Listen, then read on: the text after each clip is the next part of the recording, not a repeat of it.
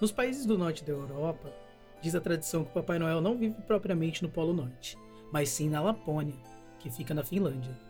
Mais propriamente na cidade de Rovaniemi, onde de fato existe o escritório do Papai Noel. Em função disso, a região de Penedo, no distrito de Itatiaia, Rio de Janeiro, que é uma colônia finlandesa, se autodeclarou como a residência de verão do Papai Noel. E esse é o nosso conto especial de Natal, que vem direto da Lapônia.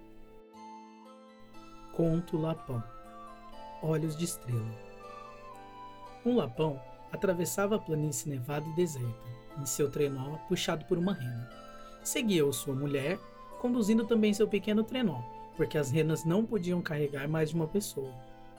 A mulher levava nos braços a filhinha, bem agasalhada com uma grossa pele. Mas era difícil para ela segurar a criança e conduzir ao mesmo tempo o trenó, porque a criança lhe estorvava os movimentos. Era véspera de Natal. A neve brilhava aos raios amortecidos da aurora boreal e as estrelas refulgiam no céu, em todo o seu esplendor. Quando, tendo chegado ao alto da montanha, começaram a descer para o vale. Encontraram-se com os lobos. Era uma grande alcateia de 40 ou 50 animais, pois eles sempre se juntam para atacar as renas. Os lobos uivavam de fome e começaram imediatamente a perseguir os trenós. Quando as renas notaram a proximidade dos lobos, empreenderam uma corrida frenética, galopando em costa abaixo numa velocidade tal que os trenós se balançavam para a direita e para a esquerda e saltavam no ar quando batiam nos montículos de neve. O Lapão e sua mulher estavam acostumados e aguentaram firmes nos seus trenós, mas a neve os cegava e numa das sacudidelas a criança escapuliu dos braços da mãe e caiu na neve. Gritando, a pobre mãe tentou em vão deter a carreira da rena. O pobre animal sabia que os lobos os estavam alcançando e por isso levantou as orelhas e continuou no seu galope desenfreado, com tanto ardor que se ouvia claramente o seco rangido dos ossos de suas patas. Logo, as renas e os trenós se afastaram do lugar onde a criança havia caído. No mesmo instante, os lobos cercaram a menina. Ela os contemplou sem mover-se nem chorar. O límpido olhar da inocência tem um poder mágico pois os lobos famintos, em vez de saltar sobre a menina e devorá-la, não lhe fizeram o menor dano. Por um momento permaneceram à sua volta, como se assustados, contemplando-a. Depois, retomaram a sua frenética corrida, seguindo o rastro das renas. A menina ficou ali, sozinha naquela noite de inverno, na vasta extensão deserta e nevada. Não podia mover-se, embrulhada nas peles. Levantou os olhinhos e contemplou as estrelas e as estrelas pareciam observá-la. Entre elas e a menina, fez-se um laço de amizade eterna. Os astros distantes, inumeráveis e grandiosos, pareciam compadecer-se daquela criança da terra, estendida ali, indefesa, sobre a neve, e tanto e tanto olharam a menina, e a menina passou tanto tempo a contemplá-los, que aquele brilho celeste acabou se fixando em seus olhos. Apesar disso, a pequenina teria morrido de frio e de fome se a sorte não lhe tivesse enviado um viajante que ia passando por aquele caminho. Era um camponês que vivia perto de um povoado vizinho. Ia voltando da povoação norueguesa de Vadso e levava sal e farinha para celebrar as festas do Natal. Vendo a menina abandonada, a recolheu e a colocou no seu trenó. Quando chegou à casa, os sinos badalavam para a missa matinal. Ele entrou e, mostrando o embrulho à sua mulher, lhe disse: Trago-lhe um presente de Natal, Isabel. E falando assim, sacudiu a neve de seus cabelos castanhos. Explicou como havia encontrado a criança. A mulher segurou a criaturinha, a desembrulhou e lhe deu para beber leite quente. É a sorte que a envia à nossa casa, pobrezinha, disse-lhe. Como olha para nós? Se você é órfã, Simão Sorsa será seu pai, e eu sua mãe. Simon, Palte e Mate ficarão contentes por terem uma irmãzinha, mas eu gostaria de saber se ela foi batizada. É pouco provável, disse o marido. Os lapões têm de percorrer um longo trajeto para chegarem à igreja, e, em consequência disso, esperam em geral reunir bom número de filhos para batizar todos eles de uma vez só. Não é raro se ver os próprios meninos que vão batizar dirigindo os trenós. Como hoje é Natal, É melhor a levarmos agora à igreja e torná-la cristã. A mulher achou que era uma boa ideia, e a menina foi batizada com o nome de Isabel, que era da sua mãe adotiva. O sacerdote se admirou de seus olhos brilharem como estrelas e disse brincando: devia chamar-se Olhos de Estrela. A mulher do camponês não gostou disso, mas o marido, que havia feito a mesma observação do sacerdote, disse que o segundo nome lhe parecia tão bom quanto o que a mulher havia sugerido. Não coloque isso na cabeça, exclamou a mulher. Essa criança é lapona, e os lapões às vezes são bruxos. Trate de não misturar sortilégios no nome dela. Simon, Paute e Mate têm olhos tão bonitos quanto os dela, com a única diferença de que são cinzentos e os dela são negros. Simão Sorsa, que não queria contrariar a esposa, fingiu esquecer o assunto, mas a frase do sacerdote logo se espalhou por todos os lados, e todos os vizinhos começaram a dizer: a menina dos olhos de estrela, quando se referiam à criança encontrada por Simão Sorsa. A menina foi crescendo ao lado de seus três irmãos adotivos, e enquanto eles eram fortes e vigorosos, ela era franzina e esbelta, tinha olhos e cabelos negros, como a maioria dos lapões. Mas se as crianças da Lapônia quase sempre são rebeldes e teimosas, Olhos de Estrela era pacífica e silenciosa. Vivia tranquila e feliz, o que não impedia que de quando em quando os garotos lhe puxassem os cabelos. Simão Sócia e sua mulher amavam igualmente as quatro crianças. Tudo corria bem e ninguém se apresentou para reclamar a pequena. Que podiam pensar o Lapão e sua mulher, senão que a filha, ao cair do trenó, teria sido devorada pelos lobos. Isabelita não tinha ainda três anos, quando sua mãe adotiva começou a se dar conta de uma coisa extraordinária que não conseguia compreender. Os olhos da menina tinham um poder ao qual ninguém podia resistir. Ela jamais contrariava os outros, nem se zangava quando os irmãozinhos a aborreciam. Não fazia mais do que fixá-los, e no mesmo instante eles faziam tudo para lhe serem agradáveis. O gato preto a temia e não se atrevia a fitá-la com seus olhos reluzentes. O cachorro de mate parava de ladrar quando ela o olhava. A mãe às vezes julgava ver brilhar na obscuridade os olhos da menina. Num dia de tempestade, a viu sair para o pórtico, e quase no mesmo instante, como se fosse efeito de sua presença, a tormenta se apaziguou.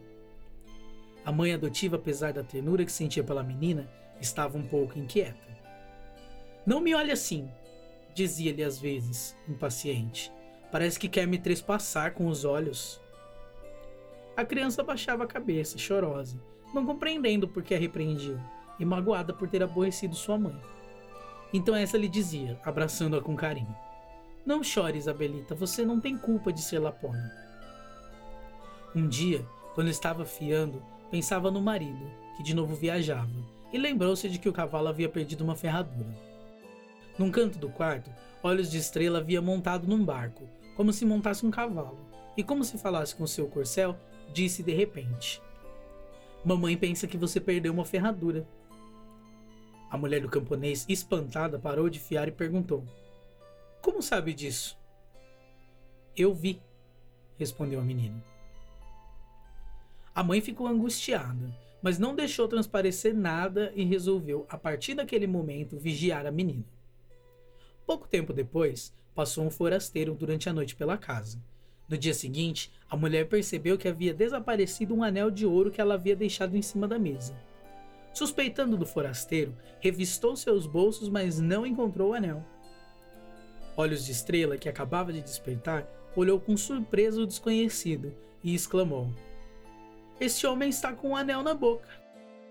Tendo se comprovado a veracidade de suas palavras, o homem foi posto fora de casa. Daquela vez, a mulher do camponês não fez nenhum comentário. Passaram-se uns dias. Paulo apanhou a varíola e o médico foi visitá-lo. A mãe estava com dois pescados frescos e pensou: Vou dar um pescado ao médico, mas creio que o pequeno para ele bastará. Olhos de Estrela brincava no chão com uma bonequinha de trapo que ela imaginava estar enferma. Uma vassoura fazia o papel de médico. Olhos de Estrela, dirigindo-se à vassoura, disse: qual destes dois pescados vou lhe dar? O grande ou o pequeno? Acho que o pequeno lhe bastará. Ouvindo essas palavras, a mulher do camponês sentiu o coração atravessado por um punhal. Depois que o médico saiu, ela não pôde mais conter-se e disse à menina: Já vi que você é enfeitiçada, Mas saiba de uma coisa: não me olhará mais com seus olhos de bruxa. Vai viver no porão e uma vez por dia subirá para comer. Mas aí eu lhe taparei os olhos, para que não possa ver o que se passa no coração dos outros, e ficará lá embaixo até que os espíritos maléficos a abandonem. A mulher do camponês estava sendo muito cruel com a pobre criança, que não havia feito mal a ninguém, mas era muito supersticiosa e imaginava que todos os lapões eram feiticeiros. Por esse motivo, trancou olhos de estrela no porão, embora lhe desse roupas quentes e uma boa cama. Mas faltava à menina a luz do dia, bem como a liberdade, a companhia e o afeto dos seus. Certamente não era divertido ficar às escuras no porão, mas também ela não se aborrecia muito. Ali encontrou companhia: um velho tronco, uma talha rachada, uma roca com pé e uma garrafa sem gargalo. O tronco era o papai, a talha, a mamãe, a roca, seu pé e a garrafa, seus irmãozinhos. E esses objetos, fora o tronco, ficavam num caixote vazio. Olhos de Estrela cantava canções para eles, e os ratinhos escutavam. A mulher do camponês tinha uma vizinha que se chamava Murra. Na véspera de Natal, as duas mulheres estavam na casa do camponês, falando dos feitiços dos lapões. A mulher do camponês fazia meias. Simon brincava com umas moedas. Paute fazia em pedaços um tijolo. E Marte tinha amarrado uma corda à pata do gato.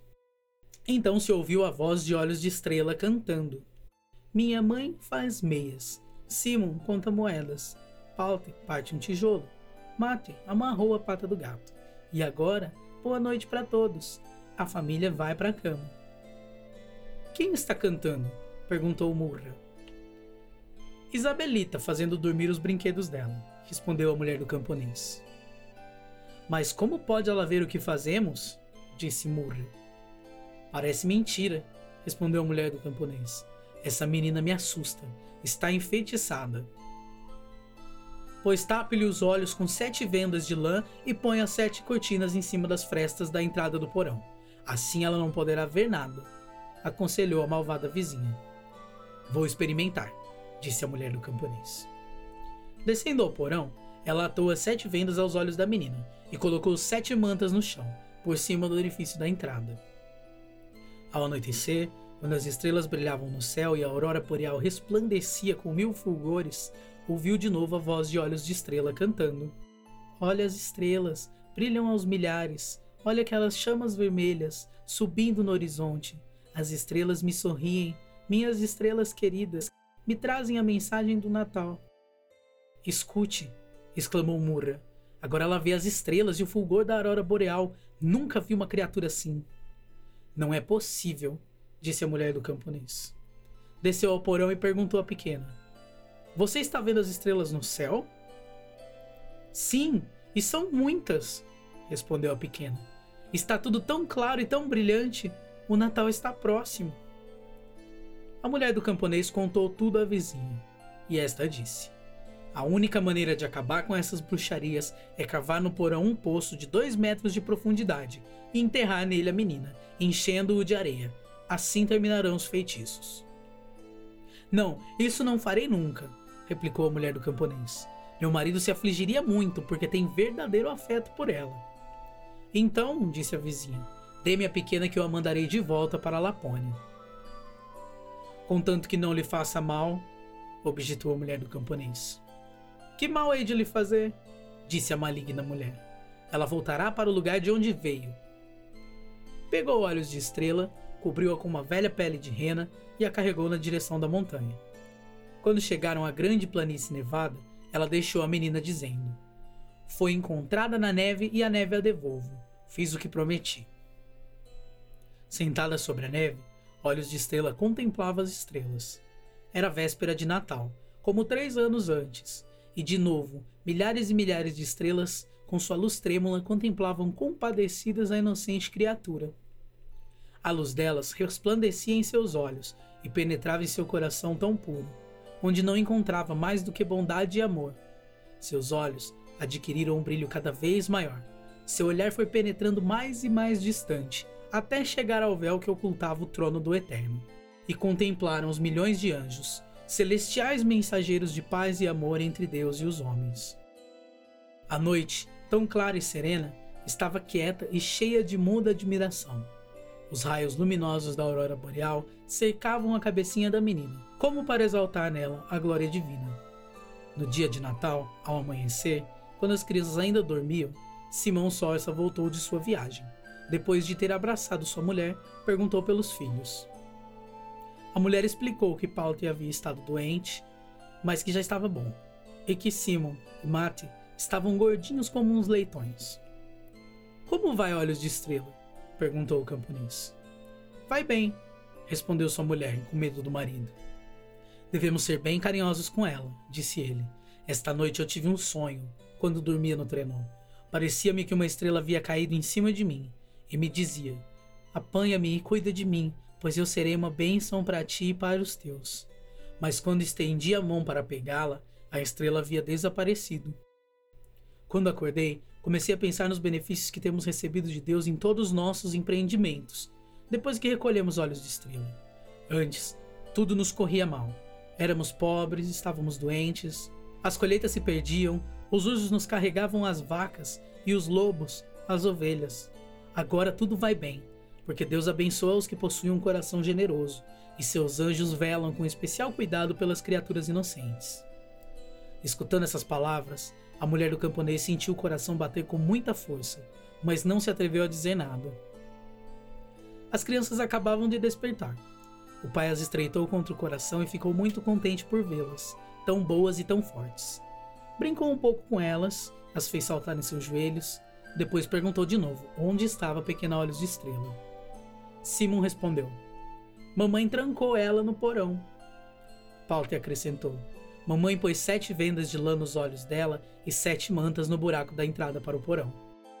Finalmente, Mate disse: Mamãe entregou ela a Murra e Murra a levou para muito longe.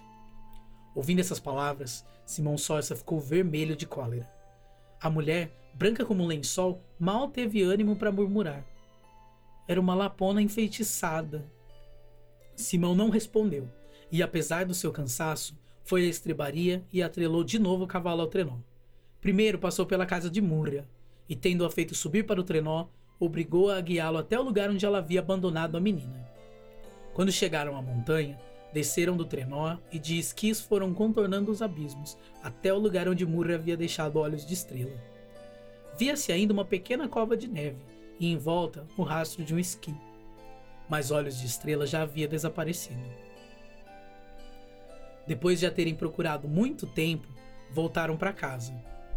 Simão Sorsa ia na frente, nos esquis. A mulher o seguia de perto.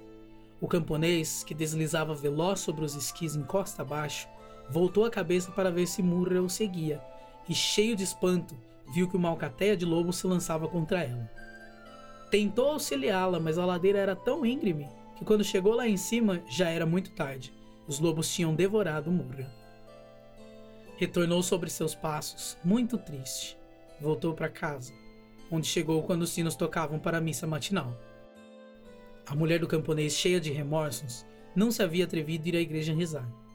Pela manhã, quando for levar para o pasto os cordeiros, verificou com horror que todos tinham sido comidos pelos lobos. É nosso castigo que está começando, explicou Simão Sorsa. Vamos à igreja. Agora devemos ir mais do que nunca, porque temos de pedir perdão a Deus por tão grave pecado. Nunca ninguém soube o que foi feito de olhos de estrela.